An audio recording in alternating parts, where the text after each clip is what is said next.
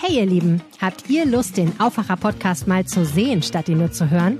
Dann ist jetzt die Gelegenheit. Am Samstag zeichnen wir den Aufwacher am Wochenende live vor Publikum auf und ihr könnt dabei sein. Bei einem kleinen Frühstück reden wir darüber, was die ganze Woche so los war und ihr seid eingeladen. Am 15. Oktober ab 10.30 Uhr in der Stadtbibliothek Düsseldorf mit Florian Pustlauk und mit mir, Helene Pawlitzki. Der Eintritt ist frei. Meldet euch gerne kurz an unter aufwacher.rp-online.de Ihr könnt aber auch spontan vorbeikommen. Wir freuen uns auf euch. Bitte verstehen Sie, dass wir uns in einer krisenhaften Situation befinden.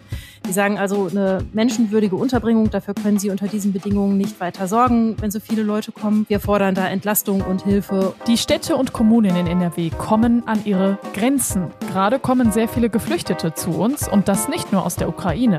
Das größte Problem, die Unterbringung. Es fehlt nicht nur an Platz, sondern auch an Geld. Wir klären im Aufwacher, was Land und Bund dagegen tun wollen. Rheinische Post Aufwacher.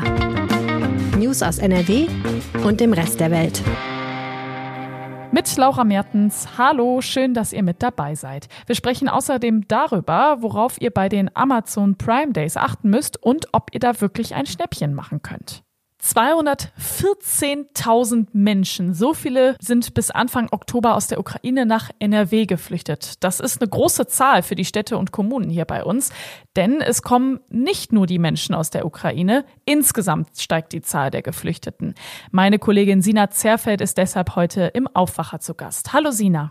Hallo. Also, dass Menschen aus der Ukraine hier zu uns kommen, das haben wir, glaube ich, alle noch auf dem Schirm. Aber ich glaube, viele haben vergessen, es gibt ja noch sehr viele andere Länder, aus denen die Menschen flüchten und das immer noch und stetig.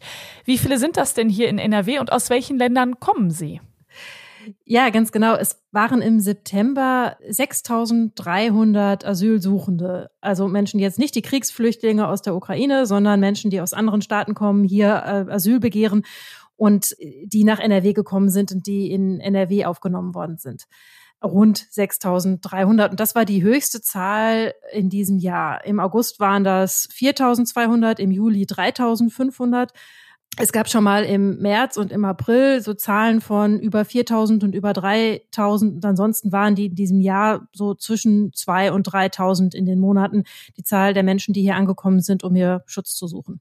Das sieht man also, das ist ein ziemlich deutlich steigender Trend bei den Geflüchteten aus der Ukraine ist es so, dass im Moment, sagt das Land NRW, die Zahlen zurückgehen beziehungsweise stagnieren. Das kann man auch recht deutlich sehen. Also ähm, im Juni sind noch 28.000 Menschen dazugekommen, im Juli sind noch 15.000 Menschen dazugekommen, im August sind 11.000 Menschen zusätzlich wieder aus der Ukraine hierher geflüchtet.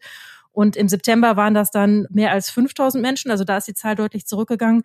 Darauf verlässt sich aber niemand, je nach Kriegsgeschehen. Und jetzt, wenn der Winter kommt und es kalt wird und die Infrastruktur in den Städten nicht mehr, nicht mehr stimmt, dann ist, wird damit gerechnet, dass wieder mehr Menschen herkommen. Ja, und das ist Stress für die Städte und Kommunen und die schlagen deshalb jetzt Alarm. Also man sagt eben auch so ein bisschen, hm, wir kommen so langsam auch an Grenzen. Ich frage mich mal als erstes, wie muss ich mir das vorstellen? Also wo kommen die Leute unter? Wie sieht das da aus? Also sind das wirklich überfüllte Turnhallen oder wie läuft das gerade mit der Unterbringung von Geflüchteten?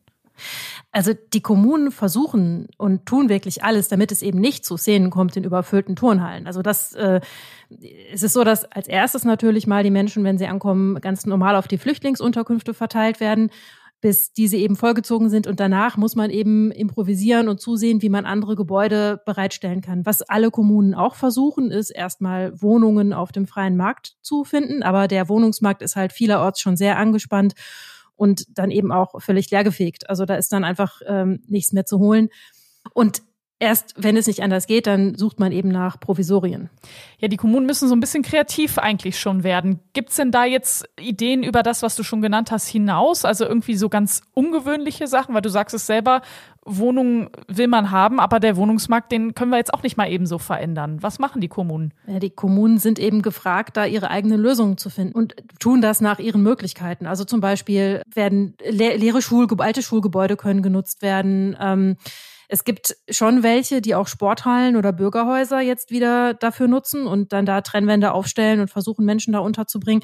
Anderswo werden Containerdörfer aufgestellt. Äh, es wird auch über Neubauten nachgedacht von Einrichtungen natürlich. Das geht natürlich nicht von jetzt auf gleich. In der Zwischenzeit muss man die Menschen irgendwo unterbringen. Es gibt auch Zeltstädte, natürlich nicht flächendeckend, nicht reihenweise, aber in Duisburg zum Beispiel, da ist es jetzt so, es kamen zwischenzeitlich so viele Geflüchtete, das konnte man überhaupt nicht anders unterbringen als in so, einer Zeltstadt.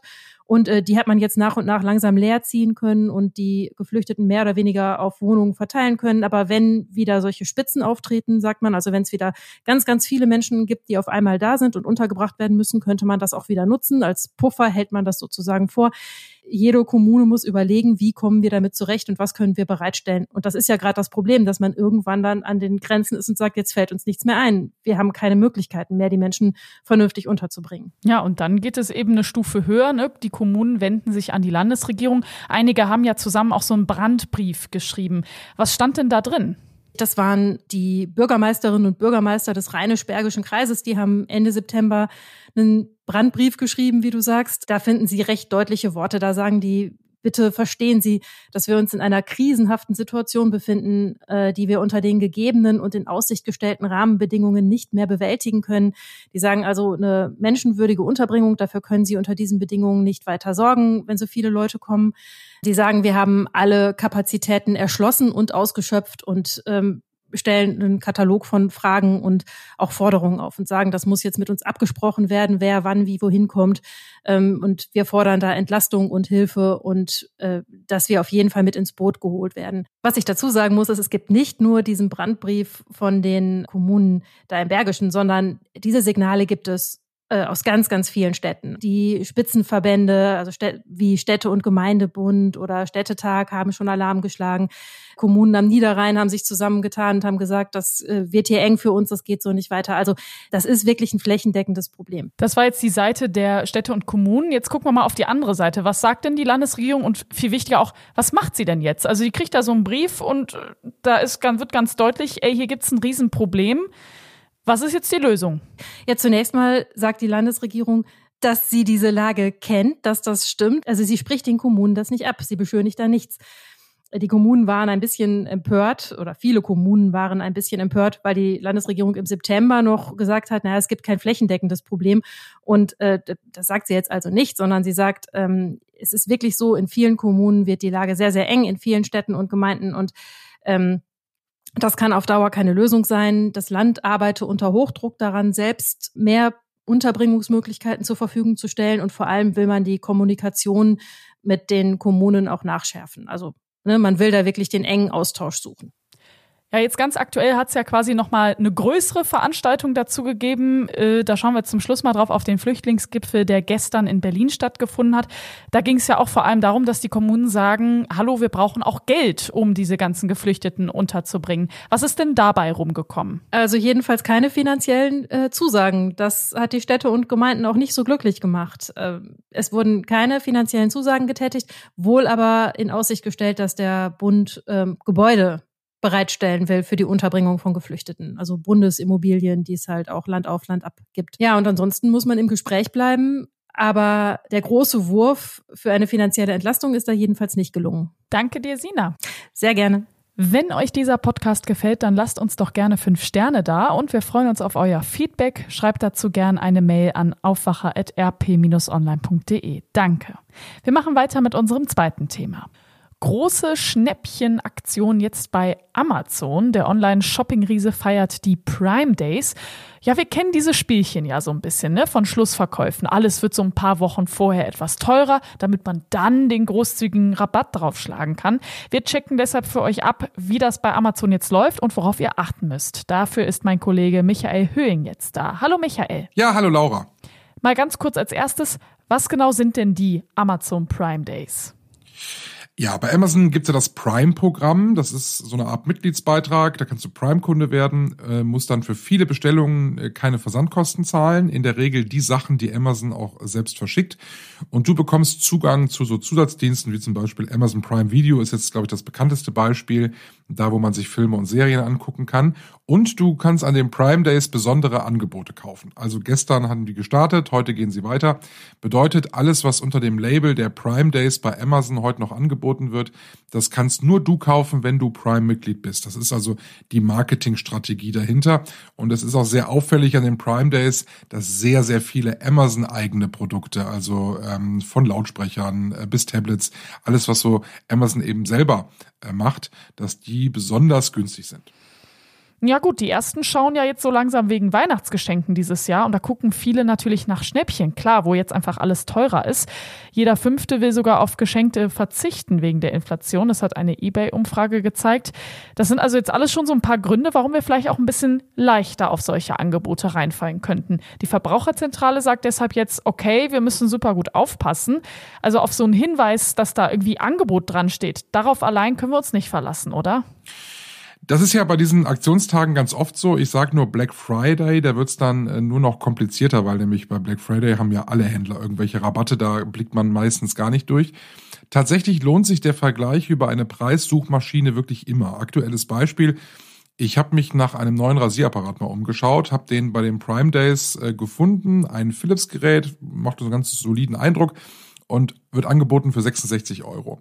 Ich habe es dann mal in die Suchmaschine eingegeben, exakt mit der Produktnummer, also man muss hinten schon genau die Bezeichnung dieses Rasierapparats dann da eingeben. Und ich habe dann ein Angebot bei einem anderen Händler von 59,95 gefunden, ebenfalls versandkostenfrei, sind halt sechs Euro knapp. Ne? Ich habe das mal mit ein paar Produkten ausprobiert. Man muss dazu sagen, tatsächlich ganz häufig ist Amazon im Moment da ziemlich vorn, gerade bei sehr populären Artikeln. Das möchte man sich natürlich nicht nachsagen lassen, dass man da keine guten Angebote hat. Äh, aber auch gerade bei ähm, Produkten aus der zweiten Reihe, die man jetzt nicht sofort auf dem Schirm hat, sollte man das immer machen. Es gibt da manchmal wirklich einen günstigeren Preis. Und deshalb einfach gucken, ähm, was sonst noch auf dem Markt los ist. Beliebt sind an den Prime Days ganz häufig Drogerieartikel und Haushaltsreiniger.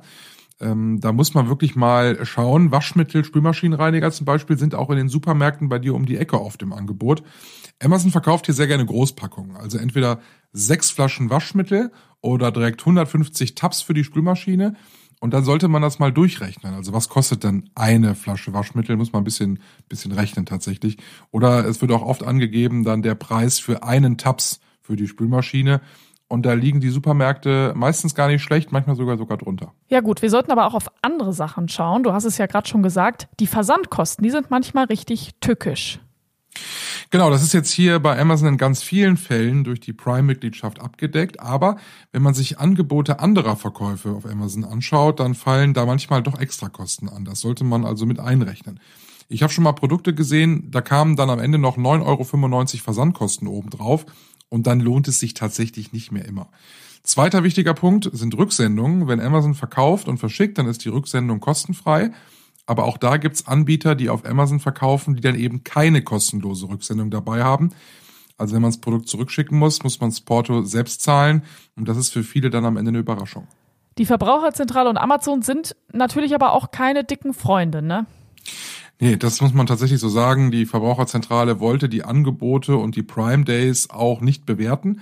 Verbraucherschützer schauen immer genau hin. Es gab schon mehrfach gerichtliche Auseinandersetzungen und da hat Amazon auch mal den kürzeren gezogen. Zum Beispiel, weil Kunden das Kundenkonto geschlossen wurde, weil sie zu viel zurückgeschickt haben in den Augen von Amazon.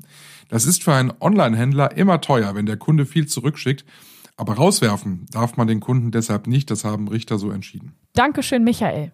Ja, sehr gerne. Die Tipps der Verbraucherzentrale gibt es auch nochmal zum Nachlesen. Der Link dazu steht in den Show Notes. Diese Meldungen könnt ihr heute noch im Auge behalten. Heute beginnt die Verkehrsministerkonferenz in Bremerhaven. Dabei soll es um die Nachfolge für das 9-Euro-Ticket gehen. Nach Informationen unserer Redaktion ist ein bundesweit gültiges 49-Euro-Ticket der Favorit. Alle aktuellen Infos dazu findet ihr jederzeit auf RP Online.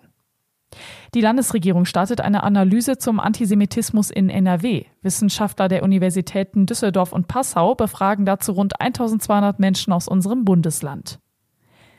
Die NRW-Wirtschaftsministerin Mona Neubauer ist heute in Düsseldorf zu Besuch. Sie schaut sich dort ein Erdwärmeprojekt an. Das Projekt Seismik Rheinland beschäftigt sich mit der Frage, wie man Wärme aus dem Erdboden für Haushalte und Industrie nutzen kann. Die Techniker Krankenkasse stellt heute gemeinsam mit dem Bündnis gegen Cybermobbing eine Studie vor. Dabei geht es um betroffene Kinder und Jugendliche in der Corona-Zeit. Und wir schauen zum Schluss schnell aufs Wetter. Heute der erstmal letzte schöne Tag in dieser Woche. Viel Sonne, nochmal goldener Oktober, 14 bis 17 Grad. Und ab morgen kippt das Wetter. Dann wird es so richtig Herbst, grau und nass. Viele Wolken, einzelne Schauer. Die Temperaturen bleiben aber stabil mild bei 14 bis 17 Grad. Das war der Aufwacher vom Mittwoch, dem 12. Oktober. Ich wünsche euch noch eine schöne Restwoche. Ich bin Laura Mertens. Bis bald. Ciao. Mehr Nachrichten aus NRW gibt's jederzeit auf RP Online. rp-online.de